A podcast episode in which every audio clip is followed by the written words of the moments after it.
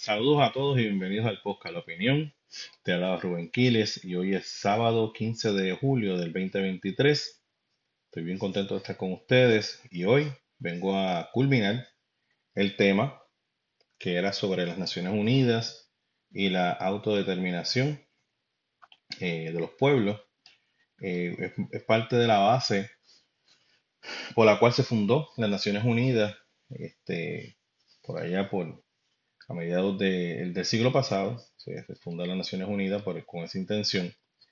Entonces, eh, nos quedamos hablando que las colonias provocaron en muchas maneras lo que fueron las dos principales guerras que ha vivido, dos principales guerras mundiales que ha vivido la humanidad. Las Naciones Unidas, en su base y fundamento, la razón de su creación es precisamente evitar que la gente y que nosotros como especie nos destruyamos, ¿verdad? Nos entremos a pescosar, pues para evitar ese, ese proceso y esa violencia, este, y viendo que las dos guerras fueron terriblemente nefastas para la humanidad, que provocaron millones y millones de muertos, pues todos los países entraron en, razón y dijeron, espérate, nosotros tenemos que hacer un, un lugar donde nosotros podamos discutir nuestras ideas sin entrarnos a cantazos, ¿verdad? Porque a lo mejor para la próxima guerra, pues no haya planeta, no, no, no dejemos el planeta. Imagínense la humanidad, porque nosotros no lo vivimos. Por lo menos yo en mi caso nací en el 76. Hacían, qué sé yo, eh, treinta y pico de años que había pasado la, la Segunda Guerra Mundial. Acabó en el 45. Pues entonces, imagínense toda la humanidad viendo cómo caía una bomba atómica en Hiroshima y en menos de 30 segundos desaparecía toda una ciudad y mataba a 100.000 hombres, 100.000 personas, mujeres, niños y hombres, ancianos también. Imagínese que usted ve una segunda bomba que se envía sobre Nagasaki y también acaba con aquella ciudad. Pues entonces, ¿qué vio el ser humano? Fue el espanto. Dijimos, podemos destruirnos como especie. Entonces, para evitar ese, ese tipo de situación, para evitar que nos destruyamos, para evitar que nos matemos unos a otros, pues se funda las Naciones Unidas por el año, por allá, parece que el 46, cu- cu- año 46, año 46, 46, parece que 46, que para los años soy malo. Entonces, eh, dentro de todas las cosas se crea un comité, se va a tener que crear un comité de descolonización, el C24, ¿ok? ¿Por qué? Porque entendimos que el estallido de la guerra fue por la, por la cuestión de las luchas coloniales de los países, ¿verdad? Que se estaban peleando el gran bizcocho de los, pa- de los países y del mundo. Este, entonces, pues, por ahí entonces van a comenzar una serie de independencia de grandes países. Por ejemplo, la India se independiza, ¿verdad? Que el gran el subcontinente este, indostano, este, por allá por 47 se, inde- se independiza y continúan muchos más países en su, en su faena de la independencia. Ahora, hoy yo voy a discutir con ustedes lo que es la autodeterminación. Al finalizar la Segunda Guerra Mundial, el mundo estaba total y completamente colonizado. Ejemplo, Francia, eh, Inglaterra o Reino Unido, eh, Gran Bretaña, son los dos imperios más grandes que tiene el mundo. Este, tenían presencia en todos los continentes, eh, tanto desde Oceanía, Asia, eh, eh, África y también tenían presencia en América. En el caso de América, en caso de, Gran Bretaña, pues Irlanda, Escocia eran parte de ese sistema colonial que tenían los británicos. ¿Ok? Habían otras naciones que también eran imperiales, por ejemplo, los Países Bajos, eh, Indonesia, me parece que estaban en Indonesia, los Países Bajos. Eh, Portugal tuvo presencia por ahí por África. Este, eh, en la India tuvieron, eh, tuvieron presencia, en, varios, en varias partes de Asia también tuvieron pre- presencia. Dinamarca tenía presencia en Islandia, en Groenlandia, tuvo las Islas Vírgenes, pero esas se las vendieron a los estadounidenses mucho más caras que todo el territorio de Luisiana. Para que usted vea la importancia geopolítica que tiene esa posición para los Estados Unidos, Alemania propia también tuvo sus naciones que por ese tiempo, unas antes, otras después, tuvieron que empezar a entrar en un proceso de la descolonización. Se llama el proceso de la posguerra. Por ejemplo, los británicos tuvieron que ver y trabajar cómo lograr la independencia del Caribe británico sin estorbar los intereses de los estadounidenses en esa área. Porque el Caribe geopolíticamente es un centro, es un lugar muy importante para todo país que quiera representar una fuerza hegemónica dentro del continente americano. ¿Ok? Entonces, pues los británicos tenían que si Jamaica, que si las islas este, vírgenes británicas, etcétera, ¿verdad? Pues entonces, todos esos países, Barbados, eh, claro, Barbados no entra dentro de la, no entra geográficamente dentro de la clasificación de Caribe, pero si tomamos que en Barbados hubo sistema de plantación azucarera, pues en ese sentido pertenece a lo que fue socialmente el Caribe, ¿verdad? Porque eh, comúnmente, si hay un sistema de plantación azucarera, todos esos territorios van a funcionar dentro del mismo sistema colonial. Entonces se van a parecer mucho. Tú vas a Barbados, vas a Jamaica, vas a ver exactamente el mismo sistema. ¿Ok? Entonces, había un Caribe español, Puerto Rico, eh, República Dominicana, Cuba, pero ya ese, ese, ese, ese Caribe español ya se había resuelto. Hubo una guerra en 1898 ya pues los españoles salieron, los estadounidenses entraron, Cuba ya había logrado su, independencia con una enmienda Platt. Eh, eso fue una libre asociación. Vamos a dejarlo ahí, ¿verdad? Pero fue una libre asociación. Un pacto de libre asociación con una enmienda Platt. Para que digan. Este, y entonces, pues, el Caribe se tuvo que independizar. Ahora, la situación aquí es que las Naciones Unidas, su razón de ser es la de mantener la paz y la amistad entre todas las naciones del mundo. Ese yo creo que es el objetivo principal.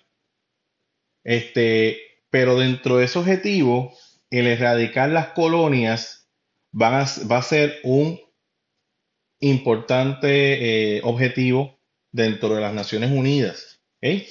Ahora, ¿qué dice la historia en cuanto a las Naciones Unidas? ¿Qué dice la historia en cuanto a lo que pasó después de la Segunda Guerra Mundial? ¿Qué dice la historia en cuanto a la fundación de las Naciones Unidas? ¿Qué pasaba en ese mundo cuando los aliados ganan la guerra? Cuando detienen el impulso alemán, cuando controlan lo que hicieron los alemanes y, y detienen eso totalmente, ¿Ok? Cuando nuestro amigo, no, bueno, nuestro amigo, ¿verdad? Cuando el, presidente, el primer ministro, el jefe de Alemania, este, eh, el señor eh, Adolfo Hitler, pues eh, se suicida luego de finalizando la Segunda Guerra Mundial. ¿Qué es lo que pasa? Bueno, ¿qué era el mundo en aquel momento? Bueno, Al momento de la creación de las Naciones Unidas, en el 46, 750 millones de personas estaban bajo el, control colonial. Esa era la realidad del mundo en aquel momento. Eso es un tercio de la población mundial está bajo un sistema colonial. ¿Ok? Prácticamente el continente africano estaba bajo un poder colonial. Continente, no estamos hablando de países, no estamos hablando del continente africano, está bajo el control colonial. La India, el subcontinente eh, de la India, está bajo control, eh, el control colonial, pero no solamente es en la frontera de lo que es la India, está hablando de Pakistán hasta Bangladesh. Todo eso era el sistema colonial británico, la joya de la corona de los británicos, estaba en la India. Obviamente, e- estas descolonizaciones van a traer unos efectos bien duros y fuertes para las metrópolis. Porque imagínate que tú de repente tú tenías un, un input o un dinero que te va entrando por el negocio que tienes de las colonias, entonces de repente te cambian el negocio, entonces ya tú no puedes contar con esos billones de dólares que salían de esas colonias, pues es, es un cambio, ¿verdad? Que no solamente es una cuestión, yo, yo no creo que las, las metrópolis en aquel momento dieran queja por la integridad territorial, aunque puede que la hayan dado, pero yo creo que básicamente económicamente pues es un golpe fuerte para las colonias británicas, para, para los británicos, pero a la hora de ver eso no importa, ¿verdad? Porque, o sea, es la India, hello, un subcontinente, subco- subconti- subcontinente, o sea, este, el Medio Oriente se libera, ahí por ahí entonces empieza la creación del Estado de Israel y todo el revolú de cosas. Anyway, este, además de eso, el gran reto de estas, de las colonias es que los ciudadanos del territorio no tienen el control de su producción. Ok, ¿Por qué es tan mala la colonia? Pues es bien sencillo, no hay que, no hay que elevarse tanto, ¿verdad? Y es, ¿sabes? ¿Sabes? Si tú eres mi colonia, primero tú no controlas tu territorio, tú no controlas los medios de producción de tu territorio, tú no controlas lo que entra y sale del territorio, tú no controlas con quién tú negocias o, tú o, o- o negocias, todo lo controlo yo. Y obviamente todas las decisiones que se toman en esa colonia no necesariamente es para la satisfacción de los colonizados, sino que la primera prioridad es satisfacer los intereses de la metrópoli. ¿Ok? Entonces, esa, puede, esa, esa debe ser una de las principales razones por la cual los sistemas coloniales pues, son duros para los territorios conquistados. Ahora, imagínate a la India, un país enorme, con múltiples eh, y variados recursos naturales, tener que comprar el té al precio que dicen los británicos cuando ese té se produce en la India.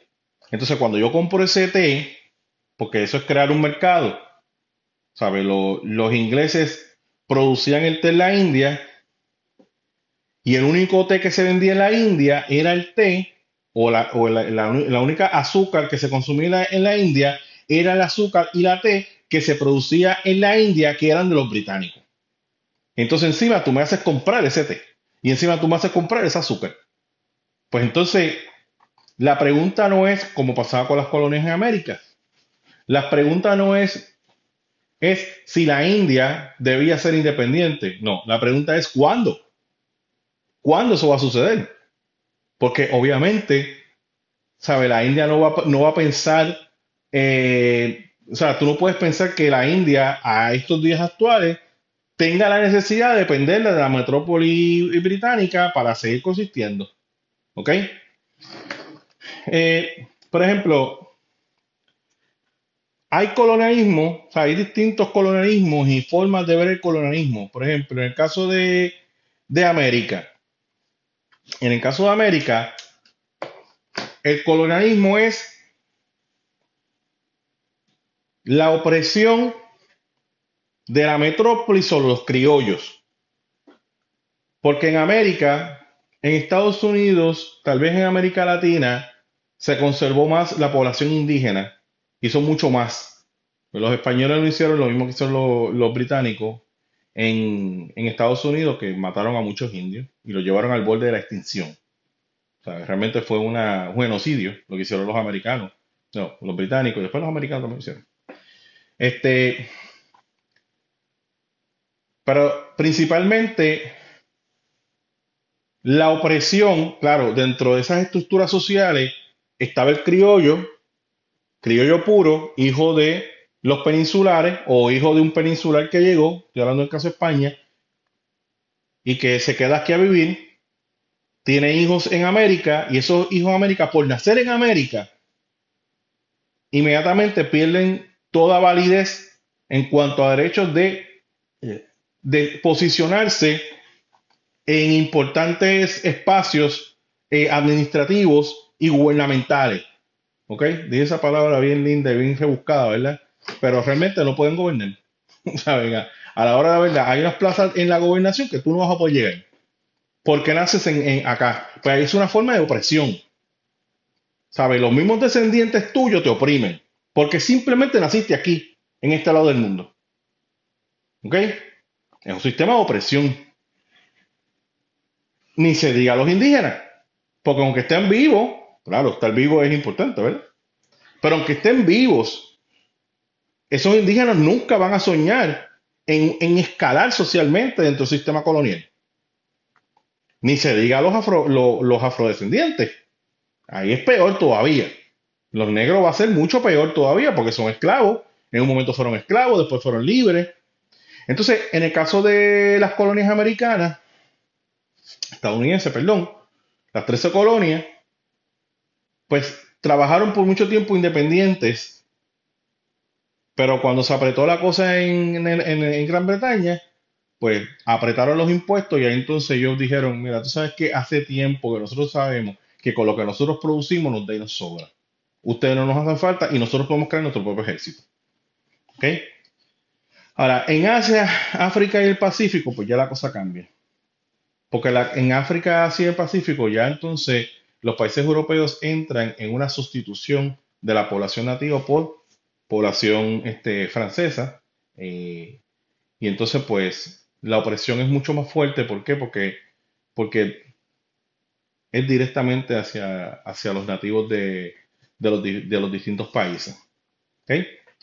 Mira, además de todo lo que te dije, cuando las Naciones Unidas se fundan, hay 72 territorios no autónomos y 11 territorios en fideicomiso bajo el poder de potencias administradoras. El último territorio, ¿verdad? De los que faltan. Pero el último territorio que definió su estatus, no es que no queden, escuche, la última independencia, vamos a decir así, que se ha declarado en el mundo fue en el 94. Y fueron las Islas Palaos. Este, ese territorio estuvo un fideicomiso con la potencia administradora que era Estados Unidos. En el 94 alcanza su independencia vía la libre asociación con los Estados Unidos. Ahora, aquí volvemos otra vez a lo mismo, ¿verdad? Porque Puerto Rico quiere, hay muchos puertorriqueños que quieren la libre la libre asociación para Puerto Rico. Pero aquí venimos a lo que, a lo que yo siempre trato de explicarle. La libre asociación en el papel suena perfecta, suena buena, suena buena, yo la estaba leyendo y suena bien. Pero, ¿qué pasa? ¿Sabe? Honestamente, lo único que yo puedo, para lo único que yo puedo meter cuatro, cuatro cantas en una mesa en Washington DC y decirle, es mi derecho, ¿sabes? puedo, puedo exigirlo como derecho, ¿verdad? Es la independencia y eso es una realidad. Porque Estados, Puerto Rico tiene unas personas que la llevan viviendo hace mucho tiempo y hay un grupo de personas que se sienten, ¿verdad? Este, diferentes a los, a los americanos y ellos pueden exigirlo como tal. Hay otras cosas que tienen que pasar para que se dé esa independencia. Porque eso no puede ser por un acuerdo de cuatro personas o cinco personas. Y tampoco puede ser por una cosa de unas minorías que digan yo quiero hacer esto. Porque hay algo que se llama el concepto de integridad nacional. Y hay otra cosa que se llama la libre determinación, que es lo que estamos discutiendo. ¿Ok? Esto tiene que haber un acuerdo de unas partes. La, idea de las Islas Palau es entrar en un pacto de libre asociación, pero claramente yo tengo que, tú tienes que entender algo Estados Unidos, que para nosotros es bien importante. Mis islas no van a ser destinadas para ningún tipo de maniobra de carácter nuclear. Mis islas se van a mantener ecológicamente bonitas, limpias. Si tú quieres tener tu base para desde allí brincarle a China y caerle encima, yo no tengo ningún problema. Ninguno. Pero tú no me vas a usar equipo nuclear en mis islas. Eso está total, completa y terminantemente prohibido. Esa es, esa es, esa es mi libre determinación. ¿Ok? Y aquí a aprender libre determinación. ¿Qué es, lo, es lo que es la libre determinación? Lo que, lo que el pueblo quiere hacer. Y eso se tiene que respetar. ¿Ok? Otra cosa importante que le dio las Islas Palau a Estados Unidos, un voto en las Naciones Unidas. A la hora de verdad, eso es oro. Es oro.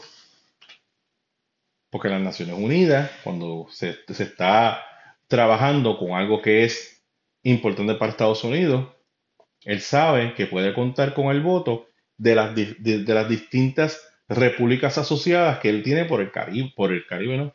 Por el Pacífico. ¿Ok? Y eso la verdad es importante. Pues claro que es importante. Ese voto dentro de la Asamblea General. Uf, Sacho. Importantísimo.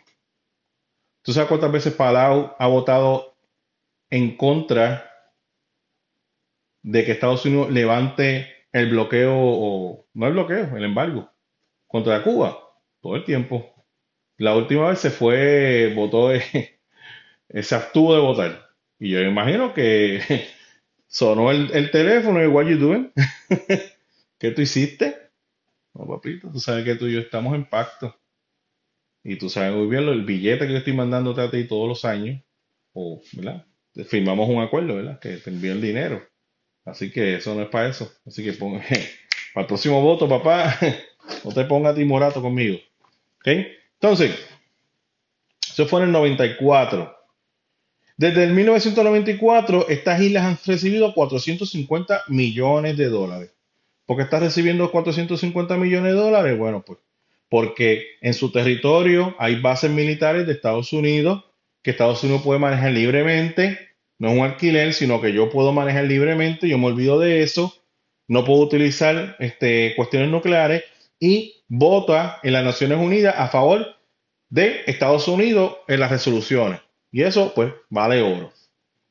Son 400 millones de dólares. Escuche esto. La moneda legal en curso en el territorio de las Islas Palau es el dólar, no otra, es el dólar americano, estadounidense. Eh, no tienen ciudadanía, escuche, no tienen nacionalidad, son declarados nacionales y qué sé yo. Al ser declarados nacionales, ellos pueden estudiar en Estados Unidos, trabajar en Estados Unidos y vivir en Estados Unidos, pero no son ciudadanos americanos. O sea, a la hora la verdad, pues van a tener unas limitaciones en ciertas actividades y en ciertos beneficios que a, ti como ciudadano americano, bueno, a la hora de la verdad puedes entrar a Estados Unidos. Y a la hora de la verdad, pues con, ese, con eso pues puedes ir a Disney, que es una de las grandes preocupaciones que a lo mejor tendrá muchos puertorriqueños.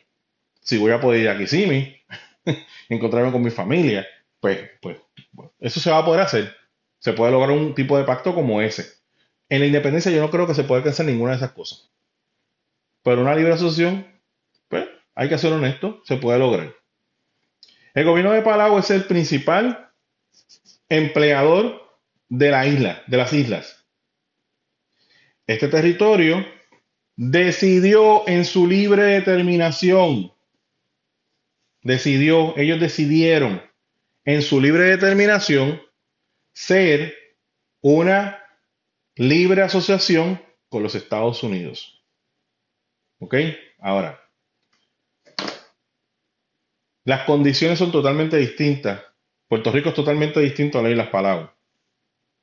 Porque las Islas Palau no llega, no llega al millón de habitantes. Y con 450 millones que te han llegado, si eso tú lo divides desde el 94,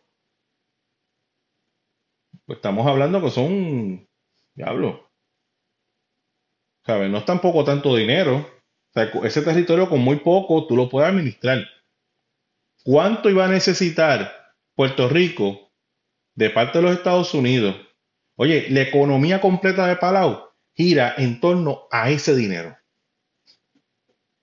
Ellos tienen algo de turismo y otras cositas, pero algo de pesca, pero mira, lo demás gira en torno a ese dinero. Si ese dinero no le cae a, a, a las Islas Palau, las Islas Palau queda en total y completa pobreza. Con todo eso tienen buenos sueldos. Comparado con Manila y otros lugares, están bien posicionados. Pero sin ese dinero, uh, te veo parado. ¿Ok? Te veo parado. Este, no pude ver si, si, si podían acceder a los fondos federales que accede Puerto Rico. Eso no, no lo vi. Este, pero nada, anyway. Este territorio, ajá. Actualmente quedan 17 territorios no autónomos. La mayoría están en el Caribe y en el Pacífico. ¿Ok? Dentro del territorio que te acabo de mencionar, el Pacífico, eso son las Islas Palau. Caribe, por ejemplo, Puerto Rico y las Vírgenes. Estados Libres Asociados. ¿Ok? ¿Qué va a hacer Puerto Rico? ¿Qué va a hacer Estados Unidos? Pues mira, yo no sé. Porque no solamente Estados Unidos tiene Estados Libres Asociados en el Caribe, hay Estados Libres Asociados también en, el Pacífico. Tengo que buscar el nombre, pero hay uno que es Estados Libres Asociados en el Pacífico. ¿Me entiendes? ¿Qué va a hacer con esos territorios?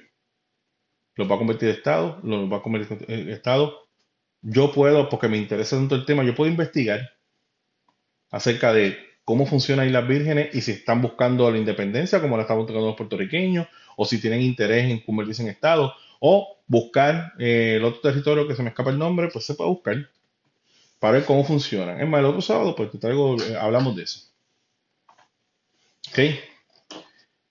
Mira,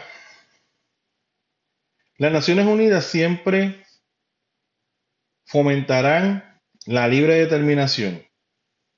¿Y qué es la libre determinación? Que es este concepto, es la libertad de elegir fuera de la influencia de cualquier lugar.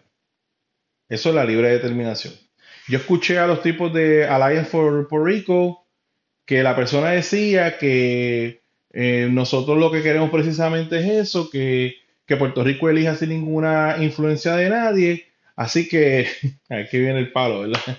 Así que, este, que Estados Unidos nos dé la independencia y si nosotros queremos unirnos como Estado, pues nos unimos como Estado. Y si nos queremos quedar independencia, nos quedamos independientes. O si queremos ser una libre asociación, pues nos quedamos una libre asociación.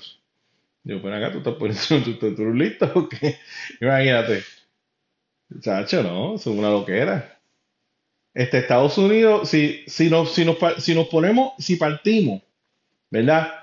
De lo que son las ideas de ellos, ellos siempre están diciendo que los americanos no quieren darnos la, la estabilidad, por lo tanto, tú no vas a ver en Puerto Rico la influencia de Estados Unidos aquí imponiendo la estabilidad. Todo lo contrario. Vas a ver todo lo contrario. según la definición de ellos. Así que la estadidad, la estadidad es un esfuerzo pleno del ciudadano de Puerto Rico. Ok, pues entonces es la libertad de elegir. La solución, la resolución 1514 es la declaración sobre la concesión de la independencia a los países y pueblos colonizados. ¿Ok? Primero, las Naciones Unidas se apresuraron pretendiendo establecer que la única libre determinación de los pueblos es la independencia. Si miramos a la India, sería totalmente ridículo pensar que el Reino Unido podría convertir a la India en una provincia de ella. Primero, administrarla de tan lejos es imposible, es un país mucho más grande, tiene un montón de población, eso es imposible. ¿Y la India necesita ser provincia de, Gran Bretaña? Para nada que no. Imposible, ¿cómo? Ellos no necesitan de Inglaterra. Con todo eso hay un Commonwealth, un tipo de, eh, mancomunidad, se llama, mancomunidad de naciones, donde comparten, qué sé yo, conocimiento, donde me parece que hay un, un, un principio de una, de una sola ciudadanía y que eh, todos pueden ir a Inglaterra, Inglaterra puede ir a todos los países y, hacer negocios y todas las demás cosas, ¿me entiendes? Creo que sí. Por ejemplo, las, mo- las monedas, ¿verdad? Tienen la, la, la cara, bueno, ahora tendrá la cara del, nuevo rey, ¿verdad? Pero la moneda tiene la, la cara de la reina, ¿sabes? Y es una mancomunidad.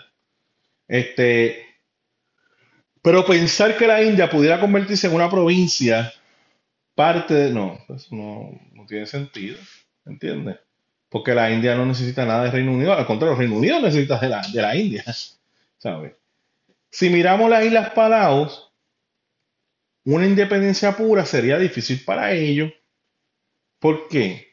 Si estoy, te estoy hablando que todo el presupuesto de la isla gira en torno al dinero que Estados Unidos le envía de cada, qué sé yo, este, puede ser de 5 anual, de verdad que no, esa información no, no, no, no la capto muy bien. ¿Ok? Pues sería ridículo. Es una isla donde los sueldos, todos los sueldos vienen del gobierno. En la isla, el, el gobierno es el empleador número uno. Pero vuelvo y repito, es una isla pequeñita. ¿Sabes? Donde vive gente, porque son como 300 años, es un archipiélago. Pero donde vive gente es un sitio pequeñito. ¿Ok? Te pongo otro ejemplo. Los alasqueños, aún con el tamaño que tenía y sus reservas petroleras, porque las tiene, y sus recursos naturales y todo lo demás, ellos decidieron que bajo una independencia no, no van a poder prosperar. Así que vamos a unirnos a con Estados Unidos. Alaska podía estar solo, pues, ¿no? Groenlandia está. ¿Qué, qué Groenlandia de, de Dinamarca? Un tipo de protectorado, qué sé yo. Pero ellos funcionan independientes. En el caso de Hawái, en- entonces, en el caso de Hawái puede, puede seguir siendo el mismo concepto. Somos una isla pequeñita, pequeña, ¿ok? No vamos independizando, pensamos que estábamos mejor dentro del sistema federativo, claro. Ahí yo sé que me van a atacar, que si los americanos que se entraron, que aquí, que pa, que revuelo de cosas que pasó en, en- Hawái. La realidad del caso es que si tú le preguntas a los, a los, hawaianos, ¿están felices? Mira, en la libre determinación del pueblo, te van a decir que están felices. Hay una minoría, sí, hay una minoría que está, una minoría, es una minoría, que yo creo que está como con 10%, 12%, algo así. Pero están felices, ¿me entiendes? Ahora mismo están felices. ¿Cómo está? Están felices. ¿Ok? Mira, en resoluciones posteriores determinaron que hay tres básicas elecciones de libre determinación. La primera es la independencia. Fíjense que la primera es la independencia. ¿Pero qué quiere decir? Que las Naciones Unidas siempre van a apoyar la independencia de los territorios. Fantástico, cool, super brutal. Yo respeto eso. Fine, super cool. La segunda, fíjate, la segunda, la libre, la libre asociación. Muy bien, yo lo respeto.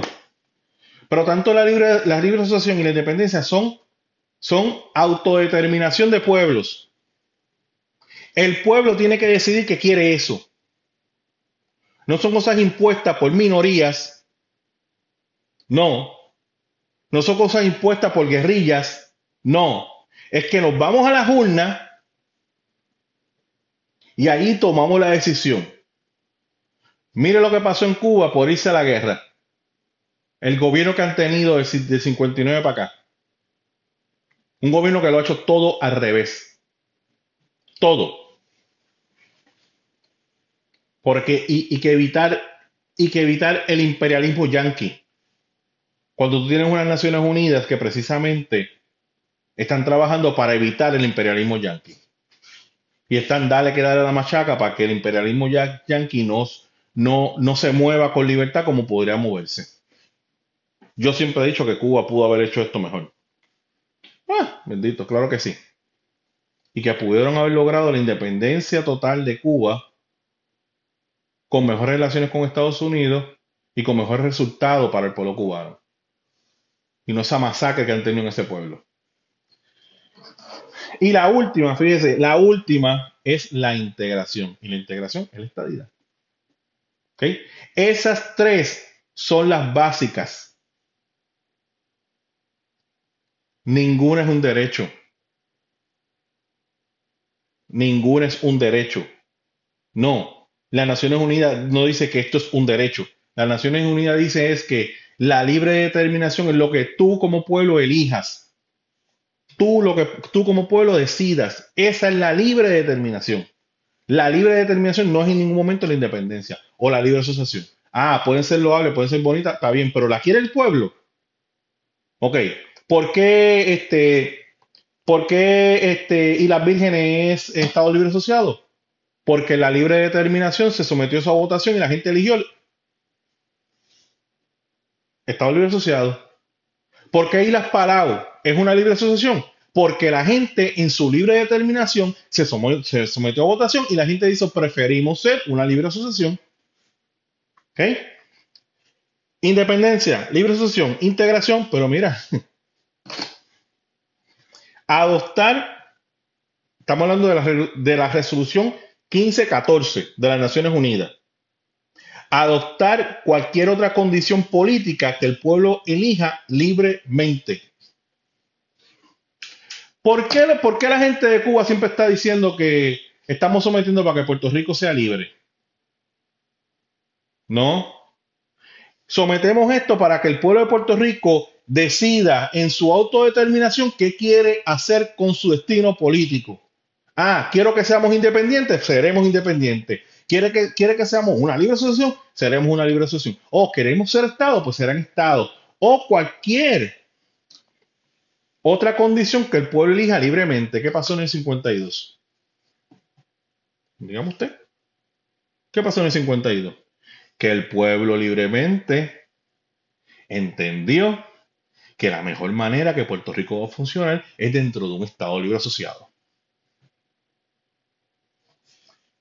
Eso se llama autodeterminación. Estoy defendiendo el ELA. Esto es grande. Estoy defendiendo el ELA, pero esa fue la realidad. Porque ahí dice adoptar cualquier otra condición política que el pueblo elija libremente. Y en el 52, el pueblo eligió libremente al Estado libre asociado como una forma política para autogobernarse. La verdad es que Dios me puede molestar, pero esa es la verdad. No se sometió la, constitución del Estado Libre Asociado a la votación de los puertorriqueños. Porque la gente, la gente a veces piensa que eso fue que Estados Unidos toma esto lo que hay, así se van a gobernar. No, eso se tuvo que someter. Es un referéndum para que la gente dijera y la gente, oh, está bien, vamos a ponerla. O sea, la gente se cree que esto fue obligado. Entonces, aquí la gente siempre piensa que Estados Unidos hace las cosas obligadas. No. Por ejemplo, la ciudadanía americana, la ciudadanía americana no fue obligada. Bueno, te ponen unos condicionamientos que a lo mejor puede, puede ser un difícil. Pero si el pueblo puertorriqueño hubiese estado total y completamente decidido que no quería la presencia de Estados Unidos en Puerto Rico, cuando se sometió la ciudadanía americana, tú tuviste tres meses para renunciar a ella. Si 300 mil, 400 mil o 600 mil, yo no sé cuántos puertorriqueños había en aquel momento, hubiesen dicho no queremos la ciudadanía americana, Estados Unidos hubiese tenido un problema serio en ese momento en la historia de las relaciones entre Puerto Rico y los Estados Unidos. ¿Y qué hicieron los puertorriqueños? ¿Qué hicieron los guireros? Independentistas separatistas. Se fueron con la excusa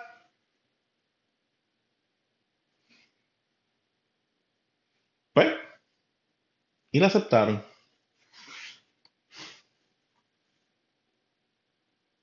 ¿Tú sabes por qué la tuvieron que aceptar? Por lo mismo, por lo mismo, por lo mismo que pasa con la estadidad. Que la gente no quiere estar. Puede ser la verdad. Pues mira, tú venías y no aceptaba la, no aceptaba la, no la aceptaba. Y Estados Unidos hubiese ah, pero claro, ¿por qué, ¿por qué el independentista aceptó la ciudadanía? Porque ellos sabían que iban a estar en una minoría. Porque la isla completa quería la ciudadanía americana. Entonces ahora tú ves a los descendientes de los descendientes de los descendientes hablando de que me impusieran una ciudadanía que yo no quiero. Mire, no sea morón. Y no sea bobolón. Pregúntale a tu tatarabuelo qué estaba pensando cuando aceptó la ciudadanía americana. Tanto es zángano. Pregúntale. ¿Por qué la aceptaste? Porque la querían. Entonces ahora se llenan la boca de que Estados Unidos te impuso una ciudadanía. Miengue. La que, la que hicieron en aquel momento. Tú no puedes estar peleando por la decisión que tomaron tus tu tatarabuelos, tus bisabuelos, tatarabuelos. Ya mucha gente no está viva. Pero en aquel 17, pues había gente que, que, dijo, que entendió y que dijo, mira, yo creo que así estamos mejor. Porque ahora yo puedo entrar a Estados Unidos libremente y tener los mismos derechos y privilegios que tienen los americanos allá. Y esa ciudadanía misma ha sido, ha sido algo que se debió haber trabajado mucho más. Porque si tú me haces ciudadano, ya tú me haces un territorio corporado, no incorporado. Lo que tienes es un abuso. Hay que resolver. Anyway. Por otro lado, la libre determinación está sujeto a una serie de cuestionamientos. ¿Ok? Primero es alcanzar la correcta definición de los pueblos como figura política, nacional y cultural. Eh, están los pueblos dentro de lo que son las antiguas colonizaciones. ¿Ok? La India. Tomo el ejemplo de la India. La India era un pueblo. ¿Ok? Entonces la India, pueblo, quiere decirle a la, a la metrópoli externa que no intervenga y que yo quiero organizarme libremente dentro de un sistema político llamado el Estado de la India. Estado, cuando hablamos de Estado, no Estados Unidos, Estado no es Estado de la Unión, es, Estado, una república. ¿Ok? Pues eso es un pueblo. ¿Ok? Ahora, dentro de los propios estados, dígase repúblicas, hay unas minorías nacionales indígenas dentro de esos propios estados. ¿Ok? Pues entonces, la cuestión aquí es cómo identificar ¿Y qué características tiene que tener esa minoría o qué características tiene que tener ese pueblo indígena para que se convierta en un pueblo y que ese pueblo tenga un derecho a la autodeterminación? Y que ese pueblo pueda tener un espacio dentro de esa nación para separarse de ella y crear su propio Estado. ¿Saben? En el caso de Estados Unidos, pues tenemos unos lugares que se llaman reservaciones indígenas que es totalmente injusto. porque es totalmente injusto? Pues porque esos indígenas eran los dueños de esa tierra. Pasó lo que pasó históricamente, el gran genocidio que hubo con los indígenas. Y en vez de ellos ser dueños de toda la tierra, ahora son dueños de unos pedazos que son grandes pedazos de tierra, pero son dueños de unos pedazos de tierra. En esos pedazos de tierra, dentro del sistema, tengo que estudiar mejor la historia de los indígenas y, la creación de estas reservaciones, pero dentro de ello hay, hay un gobierno indígena y dentro de ese gobierno indígena, que me parece que hay unas, hay unas fronteras que se tiene que, que tiene que respetar Estados Unidos. Este, yo entiendo que el FBI puede, puede violar esa frontera. Eh, y en ese lugar, los indígenas no pagan contribuciones federales. Las contribuciones se pagan dentro para la reservación indígena. bueno, algo había que, hacer, ¿verdad? Con ellos. Este, pero hasta dónde debe llegar la autodeterminación y cómo ésta puede afectar o no afectar la integridad territorial del Estado. Esas son las guerras y pugnas que puedan existir con relación a la autodeterminación ¿Ok? Este, por ejemplo, eh, los pueblos amerindios que todavía tenemos en Sudamérica, mira, hay, hay tribus que literalmente no llegó el modernismo a ellos. Ellos siguen viviendo exactamente igual a como ellos vivían hace milenios atrás. Esa gente es un pueblo. ¿Me entiendes? Entonces, ¿qué ha hecho? ¿Qué hacen muchos estados? Con esa gente no se mete nadie, déjalos ahí tranquilitos y que ellos sigan viviendo la vida como ellos la quieren vivir. ¿Ok?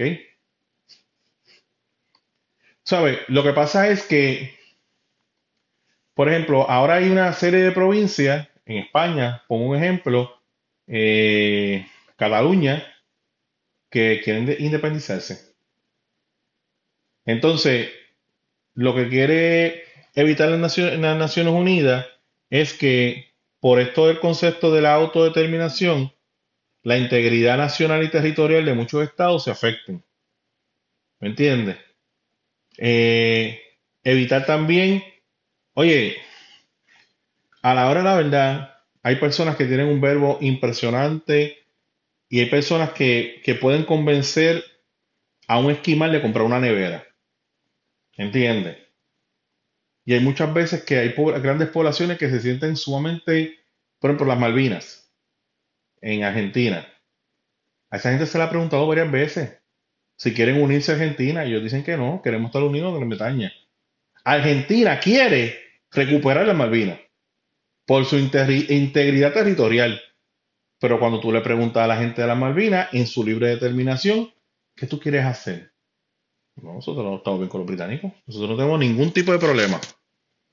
Claro, también puede venir la otra cosa.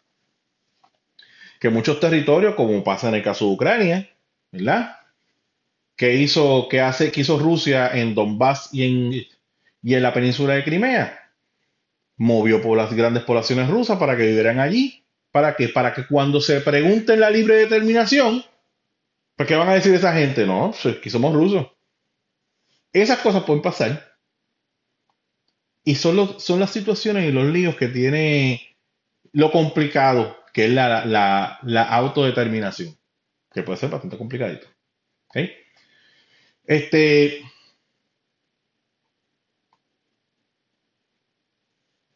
Chauvinismo es ese, esa, esa acción, ¿verdad? De, de manera, pues, tal vez un poquito exagerada, eh, crear un, intensivo nacionalismo, ¿verdad? Eso también pues, puede ser unas situaciones que son un poquito complicaditas de hacer. Eh, la autodeterminación externa es cuando el territorio decide su relación con otro país o metrópoli. La India, parte de Hong Kong. Hong Kong, ¿verdad? Este, claro, en el caso de Hong Kong, aquello era británico, los chinos pues fueron amablemente, y muchas veces fueron amablemente a la Asamblea de, General de Naciones Unidas y le dijeron a los británicos, mira británico, tú sabes, Hong Kong es de nosotros. Y los británicos cuando como vieron que China pues todavía no tenía la fuerza de, de un ejército y la suficiente influencia, pues se les rieron en la cara. Pero cuando ya los chinos eran lo suficientemente fuertes, que de eso también se tiene que hablar, ¿verdad? Porque hay que tener mollero político y hay que poner mollero militar y hay que tener mollero económico como en muchas cosas en el mundo. Pues entonces los británicos dijeron, bueno, yo creo que ya, ya los chinos tienen la suficiente fuerza para intimidarnos. Así que pues procedieron entonces a ceder el territorio de, de Hong Kong. Este, pero en el caso de Taiwán, puede existir autodeterminación. Tú sabes, China quiere entrar como el jinete de la llanura, entrar a Taiwán y decirle a Taiwán, ustedes son míos ahora, porque esa isla siempre fue de nosotros. Pero hay que ver qué quiere ese pueblo.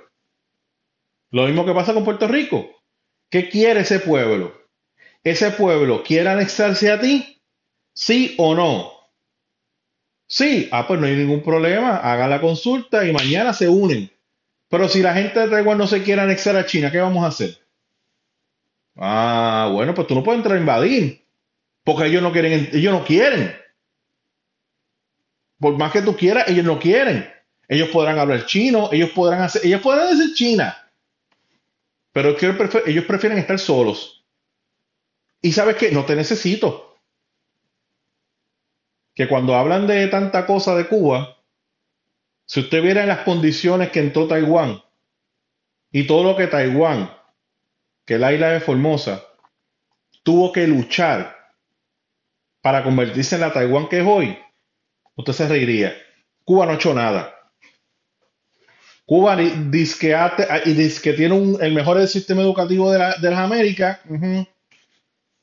Y dice que ha desarrollado los mejores médicos del mundo. Ajá. Sí, claro. Y tiene a cuatro países lambones que, que le ríen la gracia. Y que cada rato le llama a los doctores para que vengan para acá. Anyway. Entonces está la autodeterminación interna, que esa es la forma en cómo se van a trabajar las minorías, los pequeños grupos que hay dentro de la nación, porque en caso de Estados Unidos hay naciones dentro, hay una nación dentro de la propia nación. Y yo que estoy viviendo aquí, pues yo lo observo, yo lo miro, yo lo, percibo, ¿verdad? Que hay diferentes grupos con diferentes intereses. La población afroamericana, mucha de la población afroamericana ve el mundo totalmente distinto como el estadounidense blanco lo ve. Y obviamente no he tenido mucho contacto con las poblaciones nativas indígenas de, Estados Unidos, si luego por tenerla, ¿verdad? Pues para conocerlo. Pero no, no, en estos momentos no he tenido la oportunidad y estoy en un, estoy en un estado que, bueno, estoy a unas horas de, Oklahoma. Y Oklahoma es un, lugar, ¿verdad? Sumamente amplio, ¿verdad? Reservaciones indígenas debido a la penosa este, camino de lágrimas que se hizo en un momento dado cuando se quisieron sacar a los indígenas del este de los Estados Unidos y trasladarlos al oeste ¿Por qué? Porque todos esos terrenos agrícolas los quería poseer. Son cosas horribles, de verdad. Estados Unidos es un desastre. de verdad que sí. Es un desastre. Ok. Con relación a Puerto Rico. Hasta ahora, hasta ahora, hasta ahora, hasta hoy. Ok. Hablando claro. Hasta ahora, el pueblo puertorriqueño, en su autodeterminación, deseo ha votado y ha elegido la estadidad. Se han hecho tres consultas y las tres consultas se, han utilizado, en las primeras dos se, utilizaron distintos eufemismos, trucos, metáforas, mitos y leyendas. La abstención se utilizó en un momento dado, papeletas en blanco se utilizaron en otro momento dado. Pero en, en esas dos, siempre la estadidad, adelante. Claro, se, dejaba una sombra de duda de que si eso no es, los que creen en el Estado Libre Asociado, como un Alejandro García Podía, pues siempre ponían una duda. Ah, que no apareció Lela en el, en el, en el plebiscito de Fortuño. Ah, que no apareció Lela.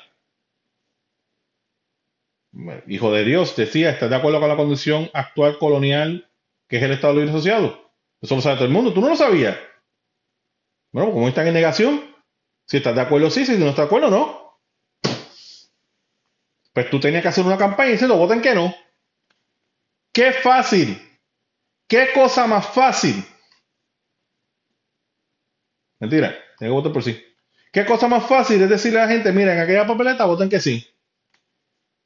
No mandar a la gente a tirar las papeletas en blanco. Ah, ¿por qué no lo mandaste a hacerlo? Bueno, a lo mejor tenías temor que, no, que como que no ibas a alcanzar. Y si, y si, estaba, y si no estabas de acuerdo, hay tres opciones abajo, escoge cualquiera que tú quieras. Y la gente escogió estadidad. La primera, después de la segunda fue la de Ricky. Que se incluye todas las opciones. Los independentistas estaban montados en el barco, todo el mundo está montado en el barco. Se apegaron a un tecnicismo de que no querían incluir el territorio. Roselló dio para atrás, lo puso el territorio los independientes se, se, bajaron del bote en ninguna una abstención, eh, abstención electoral salvaje, pero como quiera que sea, la estadía ganó. Si en esa consulta hubiese ganado Velela, ¡ah, bendito! Todas son válidas. es así. Es así.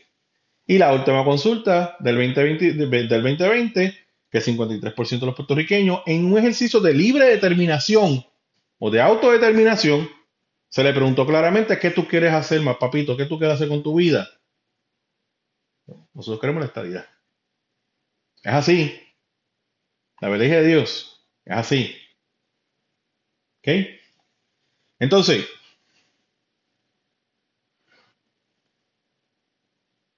esto presenta un escollo a cualquier opción estatus. ¿Por qué? Porque la gente está eligiendo la estadía. Si la gente no eligiera la estadía sería otros 20 pesos. Pero en este caso lo que tenemos es que la gente en su libre determinación está eligiendo la estadidad. Y es como ese meme, ¿verdad? Eh, que te están atacando con algo, pero tú le presentas, por ejemplo, el Little Mermaid, ¿verdad?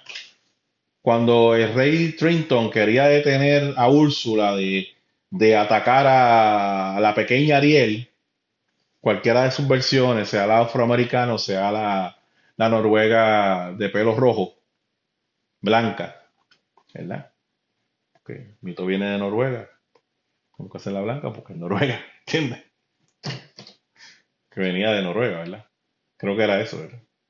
En un reino europeo. Noruega, sí, en el norte. Anyway, que Trinton con su tridente le tiene un rayo poderoso para destruir a Úrsula y Úrsula le pone el contrato. No puedes hacer nada, papito. Pues yo me río cuando discuto en Twitter, porque ellos gritan, patalean y todo lo demás. Yo le saco el 53%. Todo se cae. Me puedes ofender, me puedes decir arrastrado lo que tú quieras decirme a mí. Le está diciendo arrastrado el 53% del país y la gente en un ejercicio de autodeterminación dijo yo quiero ser Estado. Pues, vamos que Fíjate, nosotros tuvimos que aguantar el Estado Libre Asociado. ¿Por qué tuvimos que aguantar el Estado Libre Asociado? Pues por eso mismo. Porque cuando se votaba, se votaba a favor del Estado Libre Asociado. Dos o tres consultas se dieron y en las consultas ganaba ELA. Pues la gente en su libre determinación hace eso. Es más, yo creo que fue un atrevimiento de muchos y las Naciones Unidas está diciendo que, Puerto Rico es una colonia y todas las demás cosas. Porque sea como sea, y por eso entonces que no, es que, las Naciones Unidas no interviene. ¿Por qué? ¿Ustedes lo eligieron? Sí. Pues de la misma forma que tú detienes o de la, misma forma que tú apruebas el ELA, tú lo tienes que desaprobar. ¿En dónde? En la urna. ¿Por qué? Porque ese ELA que tú estás criticando hoy se eligió en el 52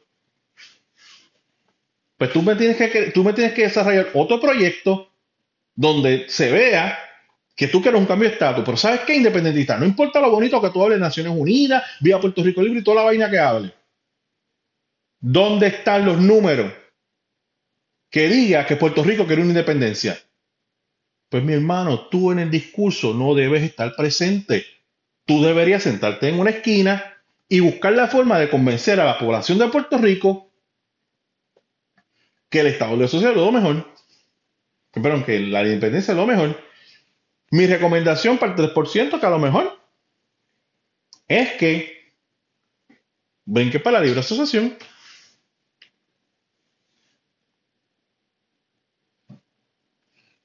Sí. Son un 3%, 48, 49, 50, 52, 52. 51. Pues ahí tiene. Y ahí entonces nos estamos dando cantazos. Ahí sí, pues nos podemos dar cantazos por 53, 51, no sé. Anyway.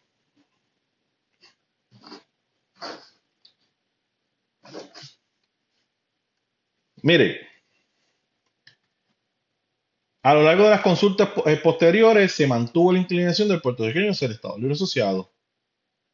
Por esta razón, el clamor de la estadidad u otra alternativa no era razonable en aquel momento. Y podíamos decir, pero tú no podías cambiarlo. Si te fijas, siempre lo que, siempre lo que el, siempre lo que los estadistas han pedido es una consulta de estatus. La gente siempre ha dicho que los estadistas vamos a Washington a decir a los americanos que nos den la estadidad. Es que es imposible sin el pedido. ¿sabes? Estados Unidos tiene que tener una consulta en las manos, tiene que tener un resultado donde el puertorriqueño o, o la gente de ese país diga quiero la estadidad.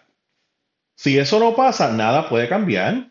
Eso no es como que, no, a, a lo mejor al principio, qué sé yo, las primeras colonias, pues ya éramos parte y nos unimos, pero el resto de los territorios tú tienes que tener una serie de consultas que diga que el territorio que diga que yo me quiero unir a ti como Estado. Alaska tuvo que hacerlo, Hawái. ¿Por qué nunca hemos querido ir a votación? Por eso mismo, que sabemos que si vamos a votación la cosa no va a estar bien. ¿Ok?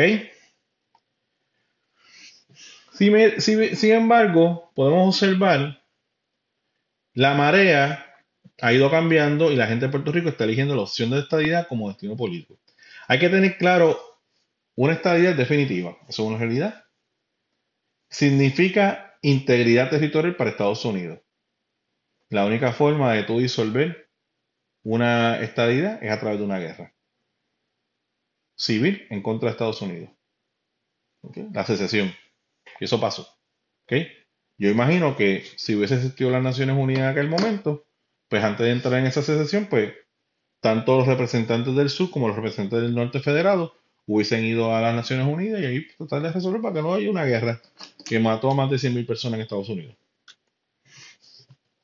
¿Sí? Puede que hoy ya pueda, ya Puerto Rico sea parte significativa de la integridad eh, territorial de Estados Unidos, puede que hoy sí, ¿me entiendes? Y, y, buscar esa separación tampoco sea tan sencilla, porque Estados Unidos no, pero que ustedes son parte de nosotros. Y nosotros aún tenemos intereses en ustedes. Ustedes son parte de, la, de las millas y territorios de Estados Unidos, del país. El ELA fue muy atractivo en Estados Unidos y creo que Washington lo defendió hasta que quitaron las bases de Vieques y Ceiba. Ya se habían ido dos o tres bases, que si la base Reimi y dos o tres bases que habían alrededor de Puerto Rico, se habían ido. La base de Culebra se pasó a Vieques, porque los culebrenses pues se quejaron, ¿verdad? Motivados por las motivaciones que sea, se quejaron, se movió para Vieques y de Vieques la Marina, el Navy se fue. ¿Ok? Y de Ceiba también, pero una vez que esas bases se fueron, ya el ELA dejó de ser atractivo. Entonces, yo creo que los intereses cambiaron. Ahora yo creo que los intereses de los partidos políticos, sobre todo el Partido Demócrata, es conseguir estado, un Estado aliado en Puerto Rico que le pueda brindar a los demócratas una mayoría en el Congreso de los Estados Unidos. Yo creo que esa es, esa es la, búsqueda, ¿verdad? Que el, el, sentido y eso solamente se alcanza bajo una estadidad. ¿Sabe? Por primera vez en mucho tiempo, ahora nosotros tenemos un Estado, perdón, un, un partido político inclinado hacia estadidad. ¿Ok? Y es una, o sea, es, el Partido Republicano y el Partido Demócrata son los partidos principales dentro de Estados Unidos. Entonces, si nos vamos aquí, y con esto ya pues terminamos. Eh, ok.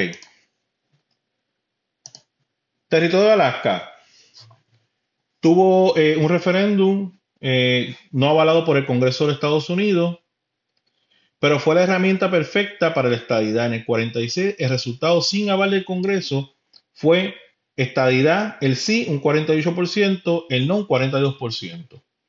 ¿Escucharon eso? ¿Cuán cerrada? Cerrado, o sea, 40, 58. O sea, hubo gente en Alaska que no quería. Hubo gente en Alaska que decía, mira cómo estamos, estamos bien.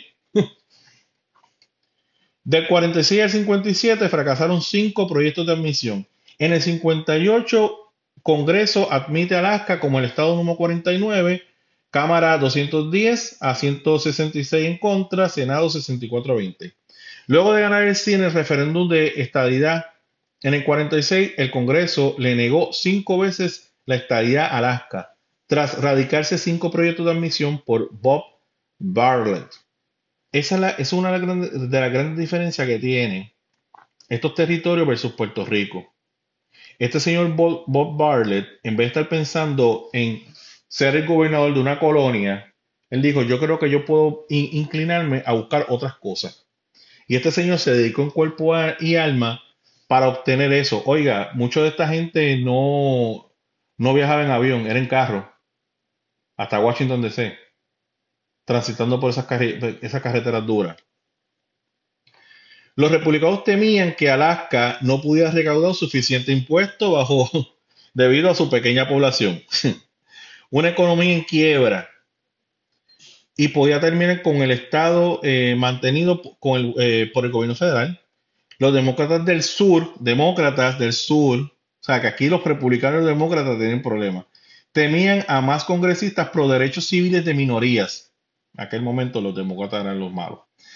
Lo cual era visto de mala manera por ese sector. El principal enemigo de la estadidad de Alaska fue el presidente de la Cámara Federal, Sam Rayburn, eh, quien prometió a Alaska nunca sería Estado. Bob Bartlett nunca se rindió y logró que Alaska se hiciera Estado en el 58 con 274 votos a favor y 186 votos en contra. El presidente de la Cámara Federal, Sam Rainbow, eh, al final le votó a favor. ¿Ok? ¿Sabe? Si tú Mírate esto. A veces nosotros queremos. Ah, yo creo que hayan 400 a favor y 10 en contra. Una cosa así. No. Mira esto, 274, 186. Claro, es una mayoría, pero no es una supermayoría. ¿Qué es una supermayoría? Bueno, 350 a 100 o algo así. O sea, tampoco es una supermayoría. ¿Sabe? Vuelvo y repito, ¿sabe? Hay gente que hay gente que va a estar en contra. Miren el caso de Alaska. De, perdón, de Hawái. En el 1940 tuvo un resultado avalado del Congreso, 67.3% eh, eh, para el sí y 32.7% para el no. John A. Burns, comisionado residente, fracasó no una, no dos, no tres, no cuatro, no cinco, 17 veces. A ese señor le dijeron que no. La estadía fue fácil, no. No. ¿Cuán importante es Hawái? para la posición geopolítica de Estados Unidos en el Pacífico. Importantísima. Su mayor enemigo fue el congresista que luego se convirtió en presidente, Lyndon B. Johnson, quien decía que Hawái era dominado por comunistas y bloqueó todos los proyectos. Tardó 19 años y 18 proyectos desde la victoria del sí a la estabilidad en el 1940 para que el Congreso admitiera a Hawái como Estado. Lyndon B. Johnson, quien sería el presidente cuatro años más tarde, fue convencido por Burns luego de años para que firmara el acta de admisión de Hawái como Estado 50 en el 1959. Por lo tanto, ambos territorios tuvieron que primero tener una consulta para saber cuál es su autodeterminación que ustedes desean como pueblo.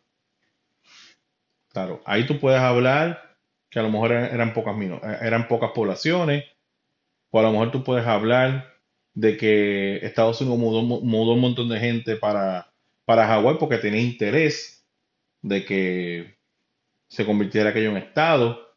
Pero entonces, porque tú tienes negativas? Es la parte que yo no entiendo.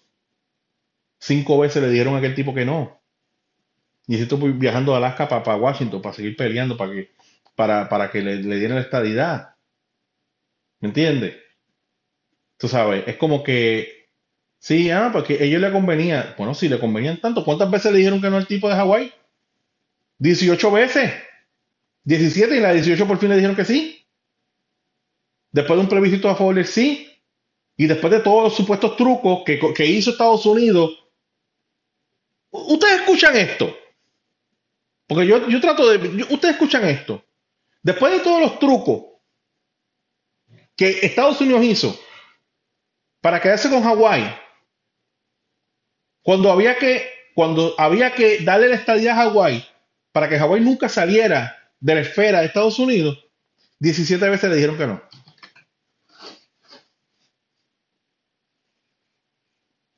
¿Sabes? No son cosas que son fáciles, ¿entiendes?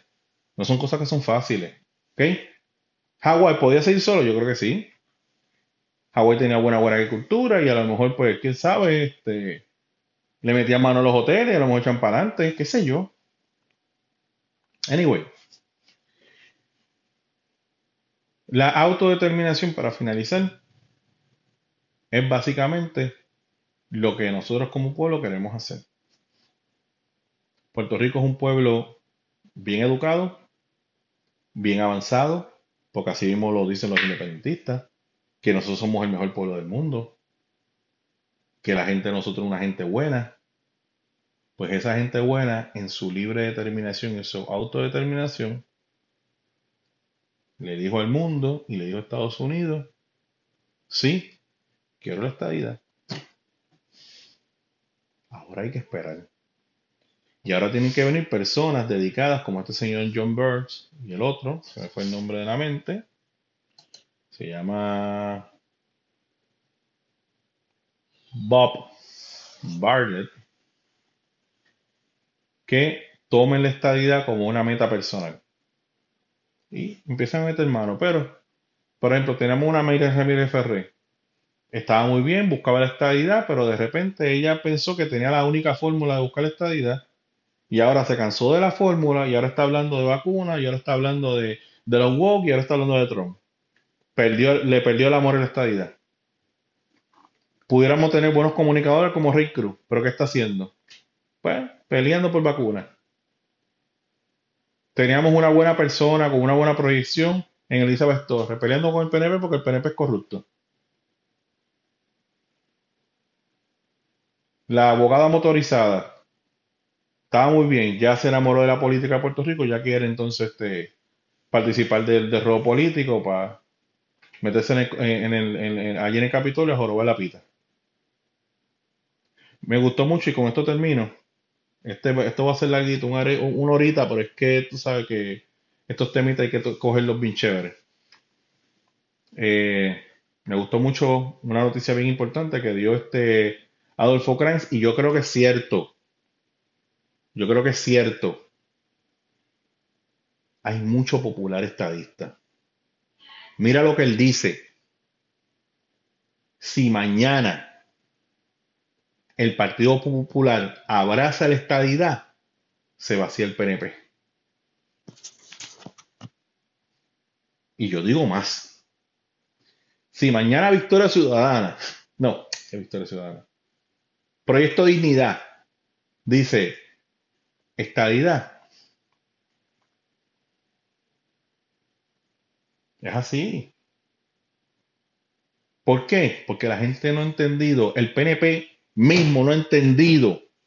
Por eso que me molesta lo que está haciendo Jennifer González, por eso me molesta a veces eh, Pierluisi y muchos PNP me molestan.